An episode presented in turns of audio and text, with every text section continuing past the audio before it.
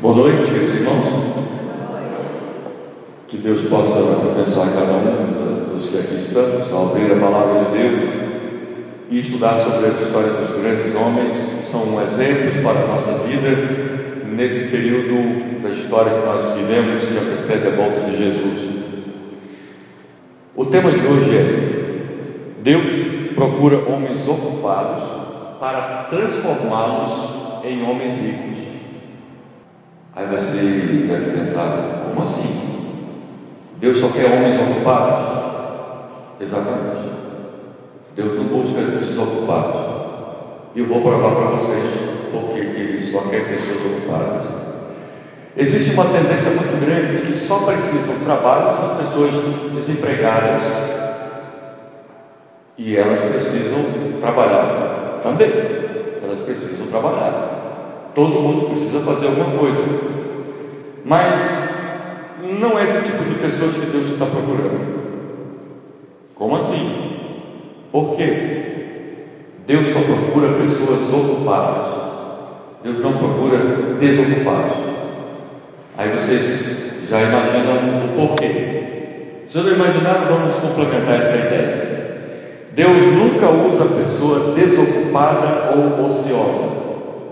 Você não vai encontrar nenhum exemplo na Bíblia de uma pessoa que estava de particular, tranquilo, sem fazer nada, e Deus passou e perguntou: Você quer fazer alguma coisa? Não. Ele só procurou pessoas ocupadas. Vamos ver o primeiro? Moisés. Ele estava sempre ocupado. Ele nasceu, vocês conhecem a história de Moisés.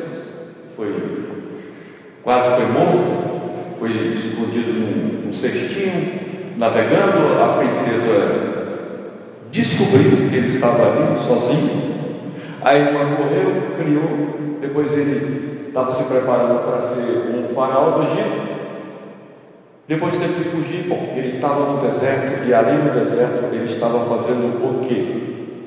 Apacentava Moisés o rebanho de Jetro, seu sogro, sacerdote de Midian. E levando o rebanho para o lado ocidental do deserto, chegou ao monte de Deus, Monte Horeb.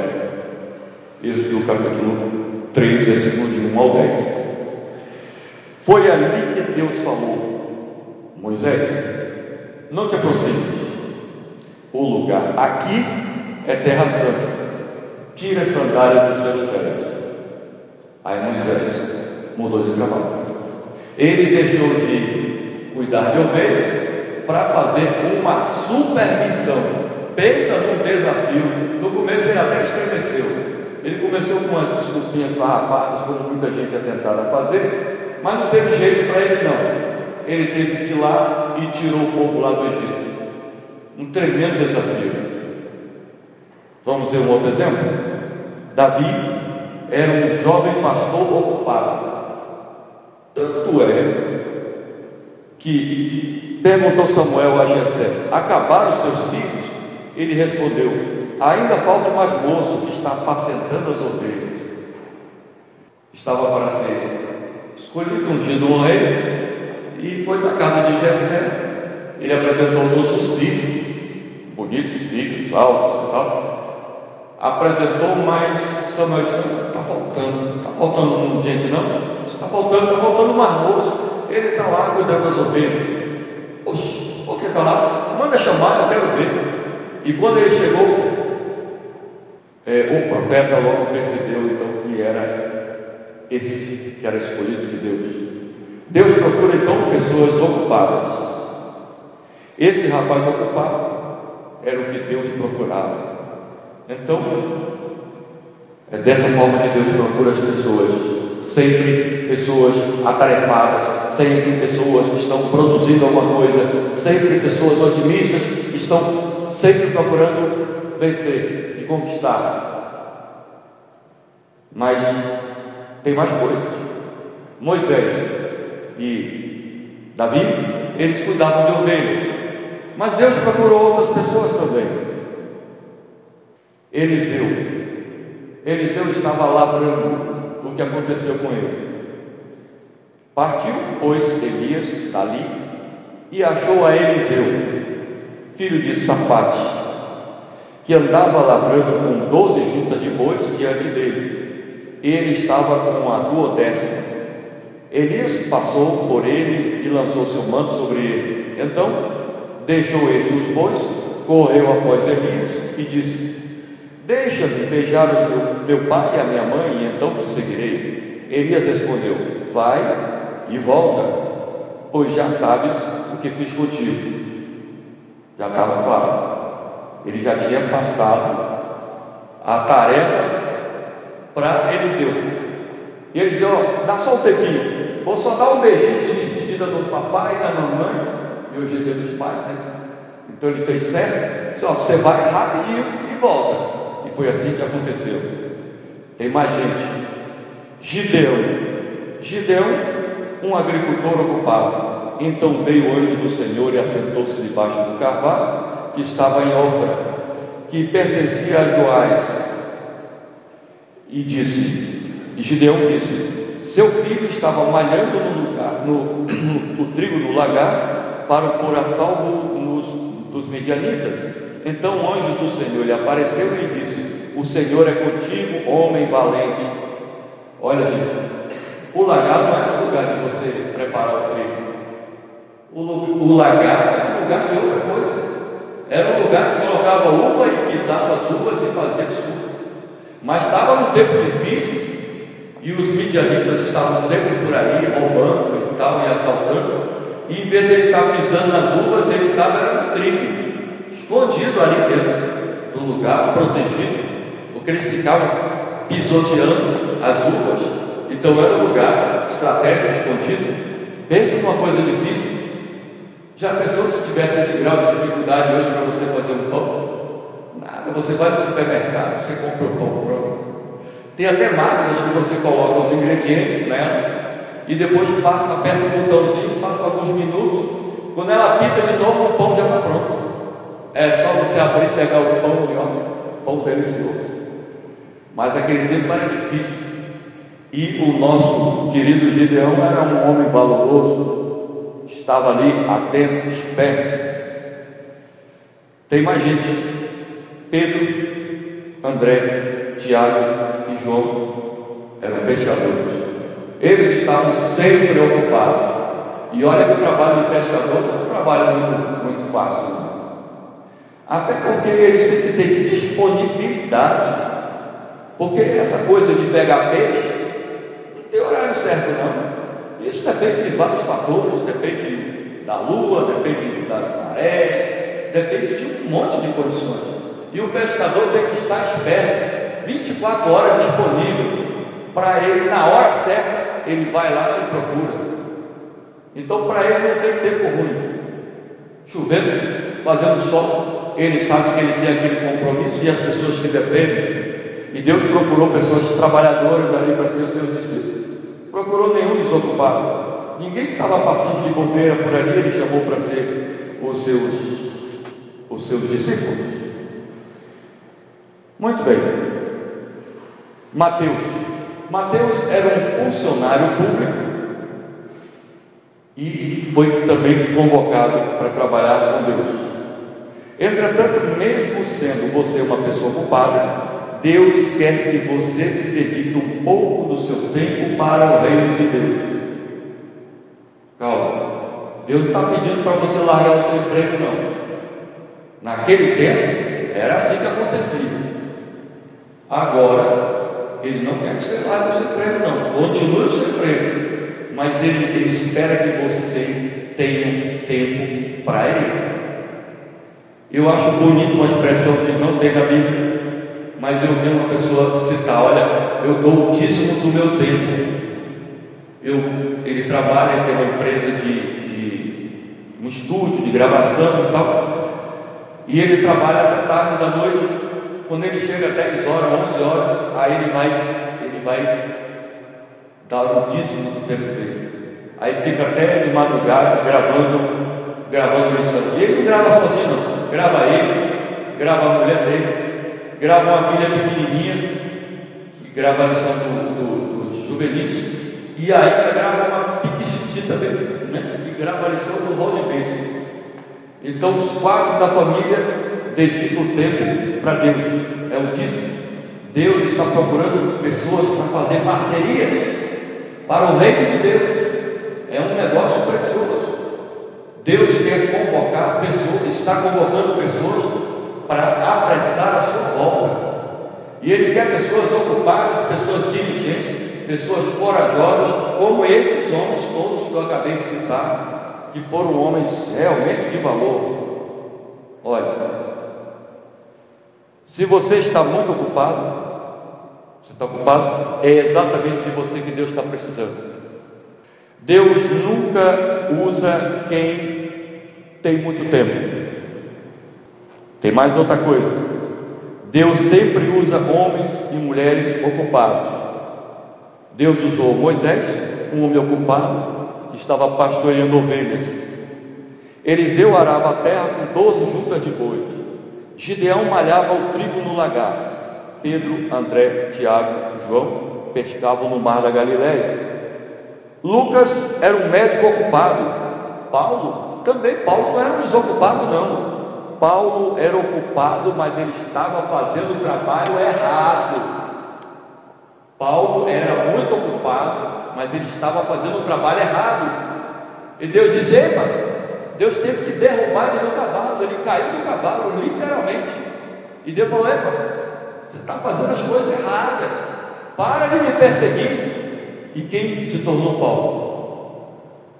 Meu prezado irmão, se você está muito ocupado, então tenha certeza de que Deus está precisando é de você. É exatamente você a pessoa que Ele está precisando para trabalhar na sua obra.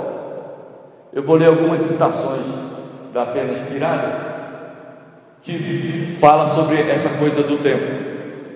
Qual é a nossa posição no mundo? Estamos no tempo de espera, mas esse período não deve ser despendido com abstrata devoção. No passado, os monges, nos monastérios, eles ficavam ali refletindo sobre filosofia, sobre teologia, e eles ficavam pensando, ocupados, meditando no estado zen, e eles ficavam imaginando quantos demônios cabiam na cabeça de um alfinete eram questões filosóficas. Deus não quer que você fique, fique perdendo tempo, imaginando, não, Deus vai voltar, qual é a estratégia? Não. Use as ferramentas que você tem em mãos e faça alguma coisa.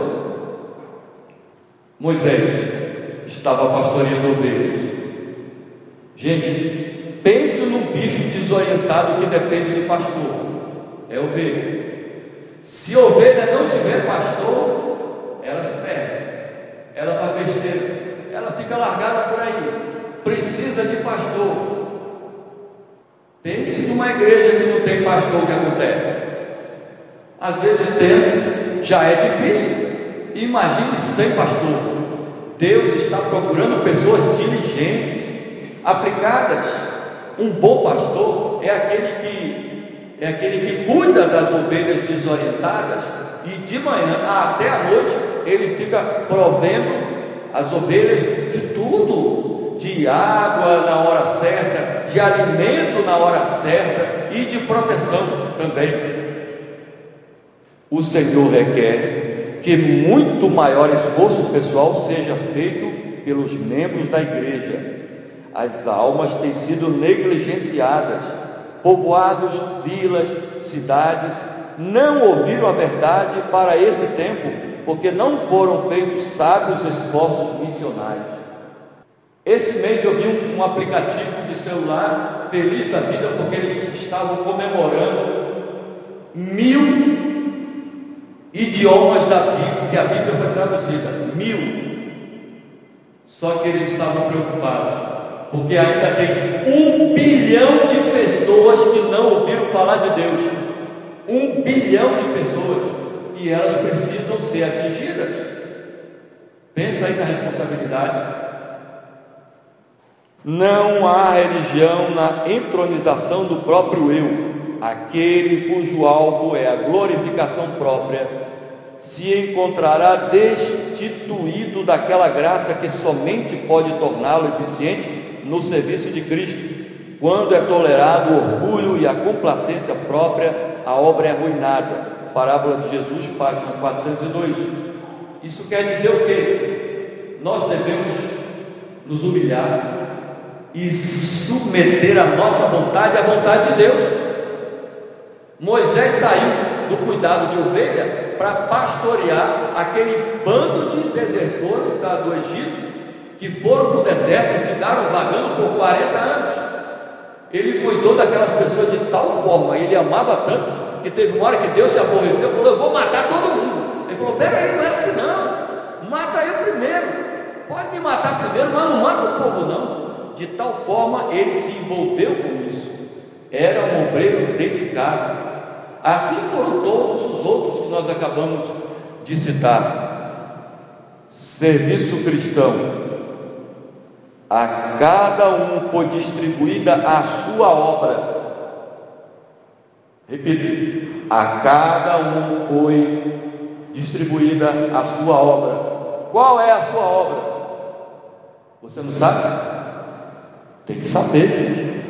Aquilo que você faz profissionalmente é o seu ministério. A igreja está veiculando isso na, na mídia, na igreja, para você desenvolver o seu talento naquilo que você é bom. Se você é um bom professor, testifique como professor. Se você é um bom funcionário público, use o seu trabalho como forma de testemunhar.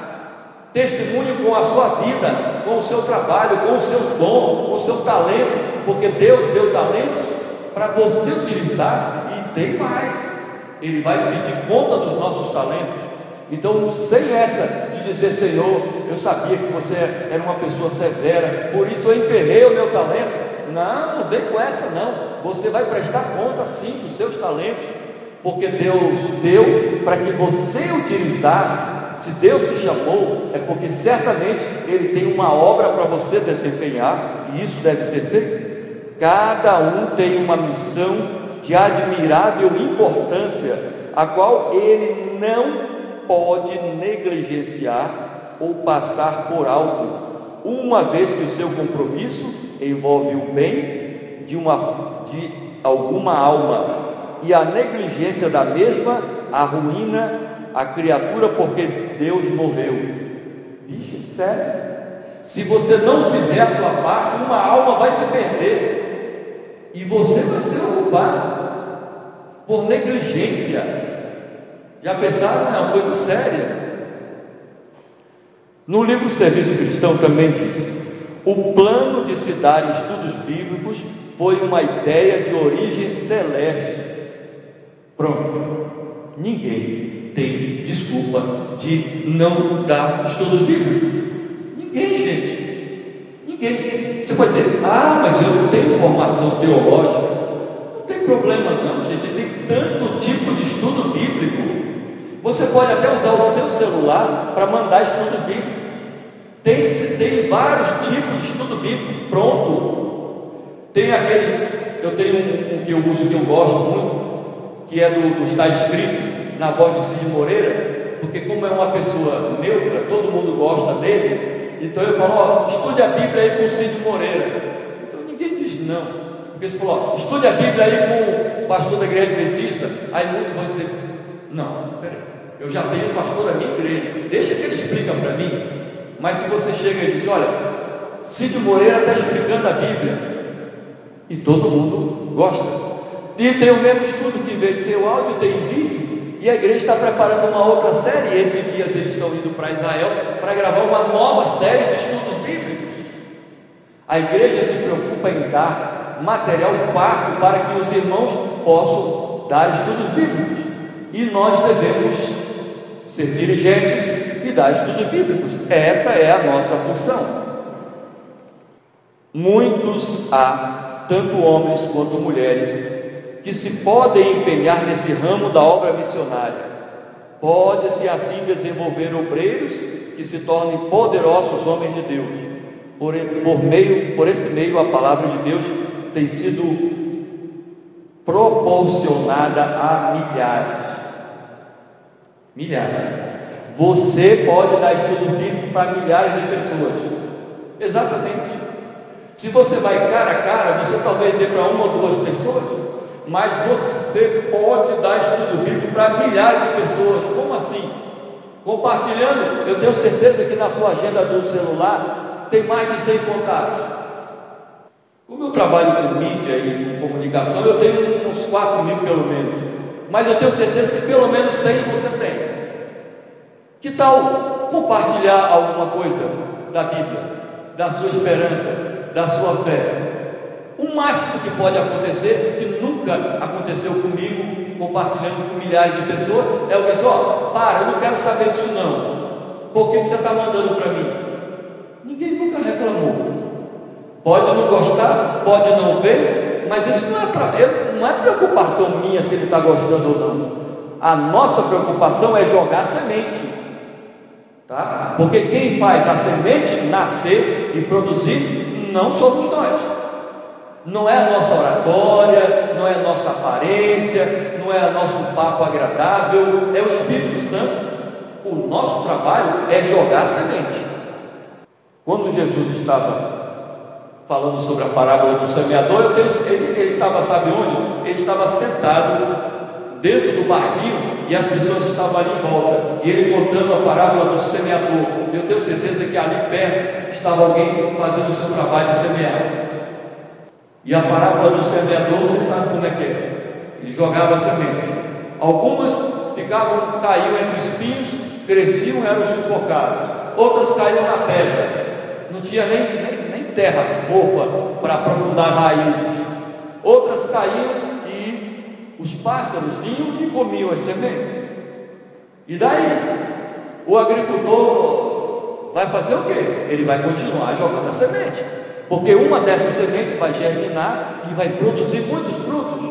Então o nosso trabalho é jogar as sementes. Tudo bem. Agora como é que você pode ficar rico no reino de Deus? Como que Deus, se você é ocupado, como é que Deus vai te utilizar? Vou contar uma história que aconteceu. No dia 27 de julho de 1931, teve uma nuvem de gafanhotos que cobriu os estados de Iowa, Nebraska, Dakota do Sul, nos Estados Unidos. Milhares de plantações foram devastadas. E essa praga aconteceu em outros países. E eu vou falar de um caso que aconteceu na África, na. Deixa eu olhar aqui certinho o nome do país. No Quênia. O Quênia estava passando por um período de fome. E aí começou aqui uma nuvem de gafanhotos. Todo mundo se desesperou.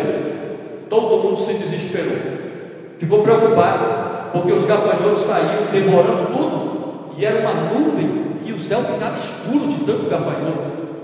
E um cristão, ele disse: Eu vou orar. E comentou com as pessoas: Gente, vamos orar. E aí todo mundo começou: Eu vou orar e Deus não vai permitir que os gafanhotos comam as nossas plantações. E todo mundo falou: Hoje você é muito pretensioso. Será que o seu Deus é mais poderoso do que o, o Deus de todo mundo? Ah, vai fazer as suas orações. Eu quero ver o que vai acontecer. E a nuvem de gafanhoto veio, comeu tudo, comeu todas as plantações comeu as árvores, as árvores ficaram só os galhos, sem folha nenhuma. Mas quando chegou na plantação daquele irmão, os gafanhotos voaram, pousaram depois da cerca e continuou seu rastro de miséria. Pessoas começaram a vir de várias regiões do país para ver o que, que tinha acontecido e perguntaram para ele: peraí, você tem que explicar para a gente o que aconteceu. Você colocou algum veneno especial que foi que impediu que os gafanhotos, ele disse, não, você não estava, você não estava tirando, fazendo gozação da minha cara, que o meu Deus não era poderoso, eu orei, simplesmente eu orei, e Deus protege, Deus honra os seus filhos. E aí eu vou contar para vocês uma história que estava. Foi esse final de semana, eu, eu não lembro se foi uma inspiração juvenil, foi, foi uma história que eu vi, que eu compartilhei. Um enfermeiro ele estava no hospital, tinha uma criança muito ruim e ele foi dar a medicação, só que ele se distraiu e deu uma medicação errada. Mas não foi uma medicação parecida, ele deu uma medicação completamente diferente. E aí a criança começou a passar mal. E aí ela começou a sentir mal e ela logo entrou em coma. Começou a ter convulsões e o rapaz percebeu e agora complicou. E aí todo mundo saiu. A criança começou a ter problemas e aí ela, ela, aí o rapaz disse, e o rapaz começou a clamar a Deus e disse, gente, vamos orar, gente.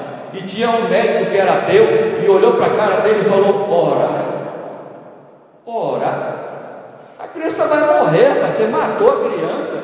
Não tem Deus que tenha a paz de, te, voltar a vida dessa criança. E a criança em poucos minutos morreu. Aí morreu. Todo mundo saiu dali de pé, cada um foi para o seu canto. O enfermeiro cristão saiu também, foi para uma sala, e ali ele clamou Senhor, Senhor, o teu nome foi humilhado publicamente. Um ateu disse que, que Deus não podia fazer nada. Senhor, tu vai permitir que esse profano ele, ele continue defraudando o teu nome, te criticando, e começou a clamar. Isso ele começou a clamar, ele foi orando, orando, orando, até que eu ouvi um grito: Ei, volte aqui rápido, todo mundo volte. A criança ressuscitou, ela precisa de cuidados. Aí o rapaz terminou a oração, nem disse amém, saiu correndo para lá, os médicos saíram correndo para lá. Aí o médico olhou para ele assustado, e ele olhou para o médico se você estava, você estava fazendo gozação do meu Deus. Esse é o meu Deus.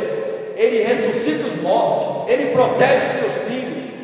E ali o médico baixou a cabeça timidamente, e daquele momento em diante, através de um erro gravíssimo, Deus teve misericórdia, porque o seu nome não é desonrado e Deus não permite que o seu nome seja desonrado.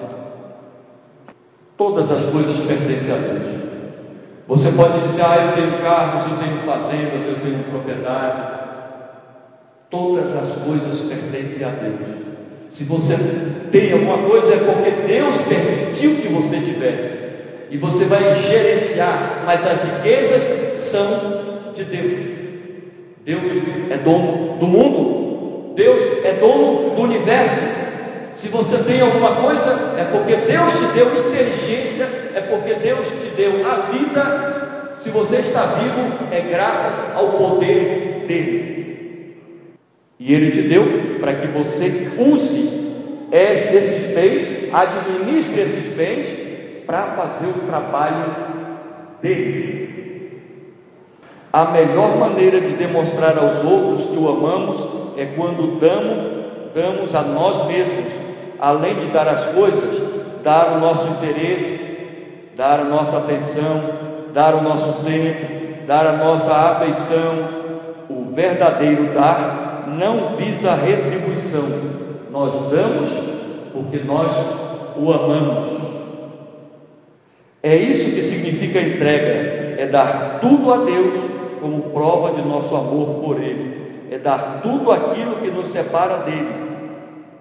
É dar para mostrar que Ele é mais precioso e importante do que tudo mais em nossa vida. Que Deus possa nos ajudar a ter uma semana de vitória e aproveitar cada oportunidade de fazer a diferença, de falar do amor de Deus, de conduzir pessoas aos pés de Cristo. Que Deus nos abençoe. Amém.